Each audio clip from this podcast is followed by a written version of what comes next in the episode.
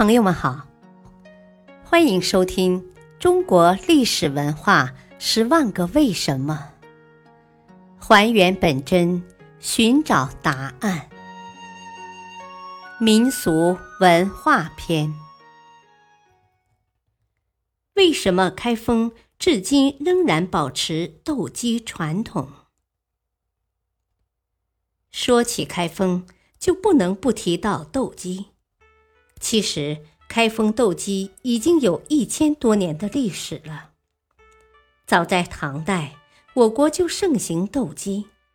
那时的开封地位仅次于长安和洛阳，所以斗鸡也在开封形成潮流。到了宋代，开封成了天下第一都，斗鸡风气自然在开封兴盛。据记载，那时的斗鸡活动已遍及民间，鸡种逐渐形成了不同的血统体系，玩斗鸡者也逐渐形成了不同的帮派系统。随着王朝的更替，虽然斗鸡中心发生了转移，但至今仍然保持斗鸡传统的也只有开封了。如今。开封斗鸡被国人称为国宝级名鸡。开封斗鸡在国内外颇有名气，常有外地斗鸡爱好者来开封进行交流比赛，还有不少开封斗鸡爱好者经常携斗鸡赴全国各地巡回演出，饱受好评。但最让开封斗鸡人引以为豪的是。一九九九年，开封斗鸡队代表中国参加了在泰国举行的世界斗鸡大赛，一举夺得冠军，声名远扬。每年农历正月初二，固定是斗鸡比赛的日子。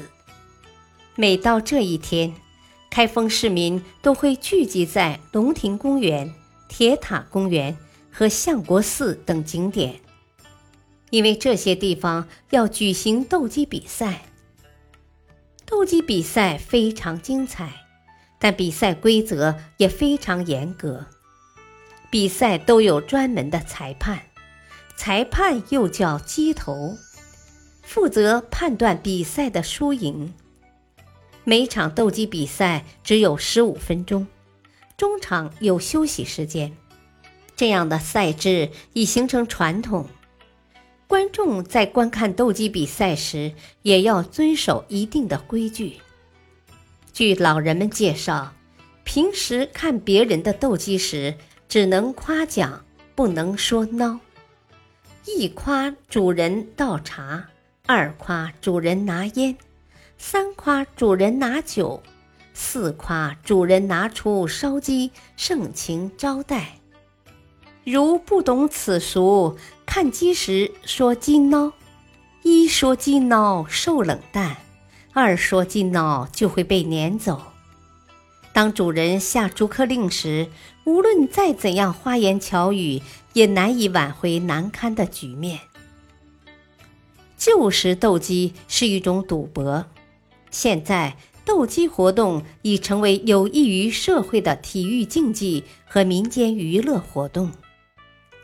如今，开封市已经成立斗鸡协会，该协会多次应邀到全国各地参加巡演，产生了广泛的社会影响。目前，开封市共养殖斗鸡几万只，且斗鸡品种齐全，包括中原鸡、越南鸡、泰国鸡、缅甸鸡和各种杂交鸡种。应有尽有。感谢收听，下期播讲平遥有哪些民间工艺？敬请收听，再会。